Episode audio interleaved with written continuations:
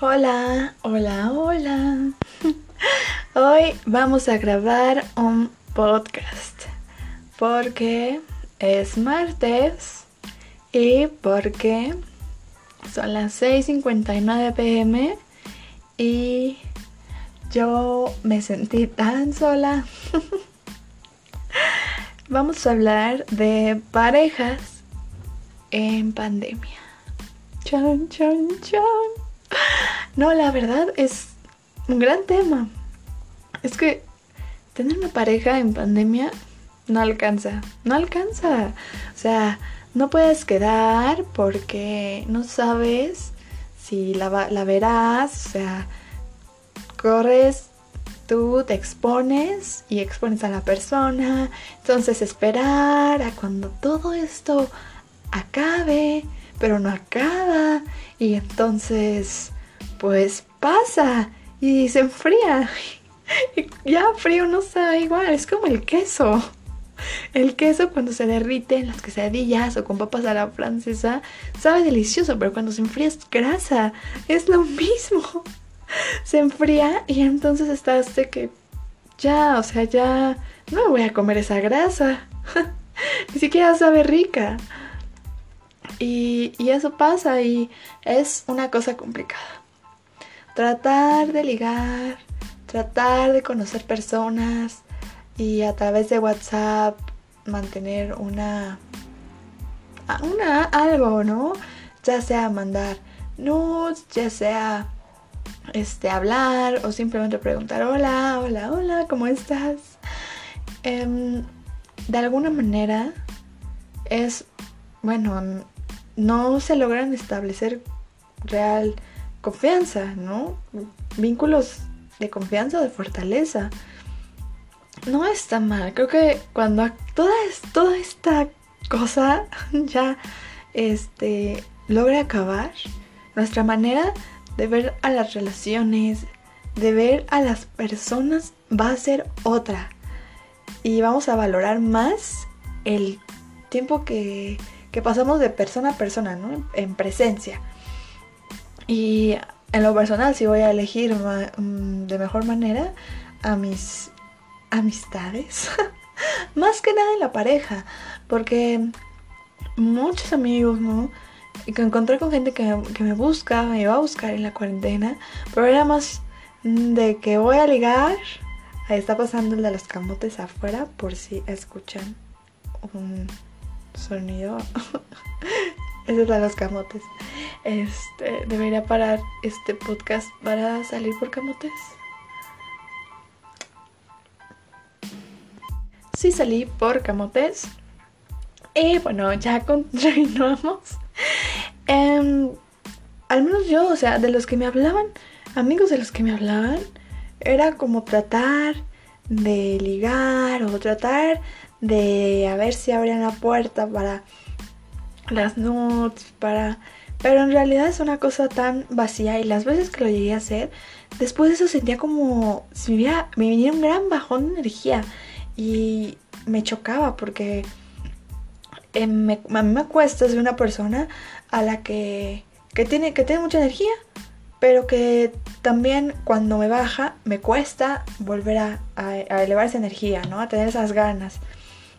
Entonces yo decía, pero es que o sea, yo fui parte de esto y en el momento lo disfrutas y estás como que acá bien clavado, pero después de eso, yo me sentía como chupada y no sé si es aún a la distancia la gente puede quitar energía. Y lo que ya vi es que dije, no, a ver, yo si quiero una persona que esté conmigo, eh, que me quiera, ¿no? Para coger muy, muy sabroso. No, para coger bastante. Pero también que me quiera para, para estar y, y para saber cómo estoy y para hablar. Y que nos preocupemos mutuamente y nos podamos hacer bien, no solamente coger y ya. Y es que es muy fácil que, como dicen, que te encules a la distancia, ¿no? Y entonces crees que es la persona ideal, crees que es tu persona, pero la verdad es que no es la persona. O sea, uno también ahí nosotros, o a mí me pasa, te enganchas, o sea, te enganchas con la imagen, con la foto, con lo que representa esa persona en las redes sociales, con lo que representa en la manera que tiene de escribirte. Pero en realidad no sabemos cómo son esas personas. No sabemos cómo se ve su rostro, en realidad no sabemos cómo se ve su cuerpo. Justo una amiga decía el otro día, eh, es que en las videollamadas la altura es una cosa muy abstracta.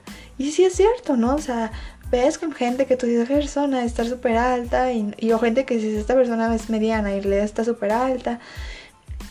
Es muy difícil poder tener conciencia tan solo del físico de una persona. Si algo tan básico como la altura se vuelve tan abstracto, hay muchas otras cosas que podemos maquillar a, a la distancia. Y mm, lo más desgastante yo creo es que ese maquillaje puede hacernos, generarnos como cierta adicción, ¿no? Lo que hablaban de las descargas de adrenalina que te generan las redes sociales, de la máquina de monedas. Y eso es lo que pasa en estas conversaciones cuando ves que hay una foto o un mensaje de esta persona.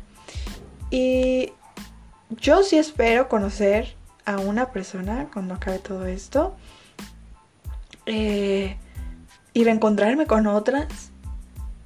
Pero definitivamente la conciencia que he adquirido de mi cuerpo, de tanto tiempo pasar sin tener contacto con otras personas, es muy, muy distinta y he aprendido a estar en mi cuerpo, valorarlo más, cuidarlo más y en ese valorarlo es no voy ya a compartirlo con cualquiera porque yo quiero compartirlo con alguien que también sea de retroalimentación, ¿no? que también me regresa esa energía, que también me cuida, que también me apoya y no solamente Y no solamente porque estoy enculada, ¿no?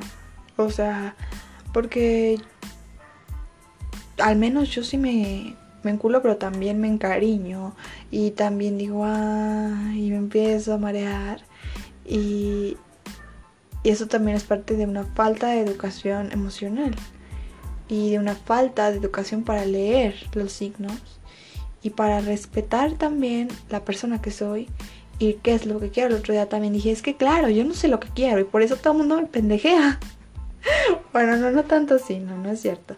Pero, pero sí varias veces me ha pasado que, que como no sé qué quiero en, en la relación con una persona, o sé que quiero en mucho tiempo, yo sé que algún día me quiero vestir de blanco, yo sé que algo que sí quisiera pasar mi vida con una persona, pero ahorita, ahorita me puse a digo, a ver, es que ahorita no quiero nada. Y por eso siempre estoy, por eso siempre todo va mal, porque como no quiero nada, entonces empiezo a dar trancas, ¿no? Y, y aunque lo que siempre había hecho antes de esta cuarentena, ¿no? Era estar con alguien, era buscar a alguien, siempre tenía alguien con quien salir. Y entonces era como una parte de mi vida que yo sentía que si estaba cubierta, eh, yo era más, yo era más como persona. Pero no era así, porque ninguna de esas personas que estaban ahí, ¿no? Que probablemente, o sea, muchos solo quisieron coger o solo querían eso. Y yo de varias lo supe, no, es que pasara algo malo. Pero después de eso, yo me devalué, me sentía devaluada. Y dije, claro, porque no estaba escuchando yo qué necesitaba. Solamente estaba pensando en mi valor, en, como en pos de una relación sexual, ¿no? De tengo quien me quiera coger y por eso valgo más. Y, y en realidad no. No, no había pensado, bueno, sí, pero yo qué pienso de mí. Yo qué tanto realmente creo de mí, sí, ¿de qué me sirve tener a 10 personas que me quieran coger? Si yo misma no me doy el valor, no me valoro lo suficiente como para darme el espacio y el tiempo para en algún momento conocer a la persona con la que en verdad quiero estar. O no, o sea, Y me di cuenta que llenaba mi vida de doritos. O sea, es como comer mal, ¿saben? De que estás comiendo pura chatarra y tú dices, pero es que yo quiero tener un cuerpazo, pero te la pasas comiendo chatarra. Y, y entonces piensas que esos pequeños gustitos como que subsanan un poco el hecho de que todavía no tengas el cuerpazo. Pero pues nunca lo vas a alcanzar si siempre te estás dando esos gustitos. 24/7, o sea, en algún momento tendrás que parar si para lo quieres alcanzar y comer verduras. No saben ricas, pero son necesarias. E igual hay que coger, ¿no? A veces eh, cuando estás acostumbrado a que siempre nos dan like o a que estás acostumbrado a que siempre tienes alguien con quien coger o estás acostumbrado a que te tiran la onda, estás acostumbrada, etcétera. O también estás, bueno, estás acostumbrada, estás acostumbrada a sacar provecho sexual a tu físico. Y entonces, pues de repente ya no lo haces, de repente ya pasa todo esto y no se puede hacer. Y dejas de comer frituras. Y entonces comienzas a hacerte cargo de ti como persona. Y a cuidar en verdad tu cuerpo. Y a escucharlo y abrazarlo. Y entonces yo sí me volví un poco celosa de mi cuerpo. Porque dije, lo he cuidado mucho, como para que alguien más venga y le den la madre. Entonces, lo voy a abrazar. Y, voy a, y prefiero ser celosa que, que a sentirme desvalorada, ¿no? Desvalorizada. O a sentirme fuera de él, ¿no? Porque a veces parecía que el cuerpo cuando lo agredes te rechaza. Y eso lastima. Bueno, a mí sí me mucho tiempo como que me costaba estar en el ahora. Por eso, por esa dificultad de que sentía que mi cuerpo me rechazaba. Y, era como, como si fuera una, una defensa de no dejarme habitarlo. Entonces, a medida que empecé a habitarlo más y que me volví más celosa de mi cuerpo, pues creo que he sabido tomar mejores elecciones, mejores decisiones, desde la gente que me rodea hasta los hábitos que pueda tener. Y, y hay que ser muy honestos, yo creo, con nosotras mismas, muy honestas con nosotras mismas, honestos con ustedes mismos, los chicos. Porque eso ayuda, ayuda bastante para que tú digas qué es lo que en verdad quiero, qué es lo que en verdad estoy haciendo para llegar y en, cuestión de personas, eh, elegirlas y no siempre dejar que te elijan. A veces uno también puede elegir a las personas con las cuales se va a rodear y personas que no te nos desvaloricen. El hecho de que alguien nos desee no significa que nos va a agregar valor. Alguien nos puede desear mucho y, desvalorizarnos mucho también. No creo que los primeros que nos tenemos que desear somos nosotros mismos. Los primeros que nos tenemos que celar somos nosotros mismos a nosotros. Y ser muy. estar muy, muy este. Como con todos los sentidos, ¿no? Arácnidos. Para detectar cualquier cosa que nos llegara a incomodar y no, y no dejar pasar cosas solamente por seguir obteniendo ese deseo de esa persona, esa atención. Las personas no, no cambian por nada, por uno, ¿no? Cada persona cambia si se le da la gana. Entonces, pues eso es lo que he aprendido y espero yo que cuando salgamos otra vez afuera seamos personas más listas a la hora de elegir con qué personas compartir nuestro cuerpo. Y que todo lo que hagamos sean cosas que aumenten nuestra, nuestro valor como personas, que realmente nos retroalimenten, que realmente nos ayuden a sanar heridas y nosotros ayudar a otras personas.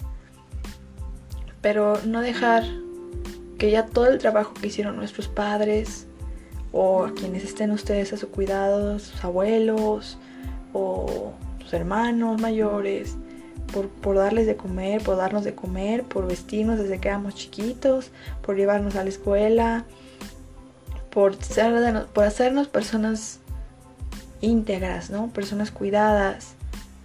No dejemos que todo ese esfuerzo de tanto tiempo y que nosotros cada día hacemos, desde que nos levantamos y, nos pillamos nuestros dientitos y comemos y elegimos cada día qué hacer y trabajamos por tratar de llegar a, ese, a esa meta que cada persona tenga, ¿no? Desde lo profesional, lo académico, de vida.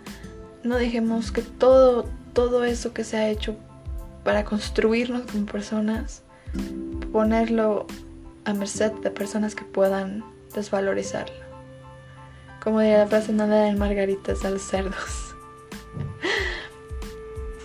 y pues ya, gracias por escuchar y vamos a estar subiendo más, este podcast este año y gracias y pues cualquier cosa pueden escribirme si quieren que hable de algo o lo que sea está en mi Instagram como Carbren2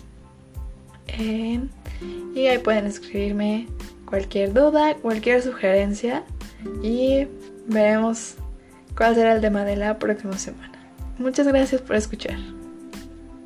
Y antes de irme quería agregar que siempre en cualquier lugar en el que se encuentren o persona con la que se relacionen, donde ustedes no se sientan amadas de la manera en la que acostumbran, de la manera en la que las ama su mamá, su familia, de manera en la que las aman sus mejores amigos, aquellas personas que en verdad se preocupan por ustedes y no se sientan amadas, salgan.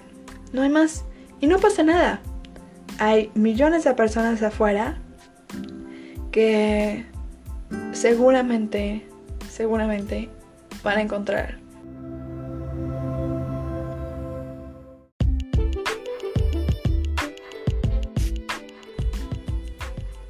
a la que con la cual van a estar y la cual la, con la cual van a poder sentirse como en casa y van a sentir hogar. Entonces no pasa nada. Y este, nada, ahora sí ya me voy. Quiero que sepan que estos podcasts no tienen edición, así que todo lo que digo lo digo de corrido y de un de uno solo, así como van llegando las ideas. Espero que les guste. Gracias.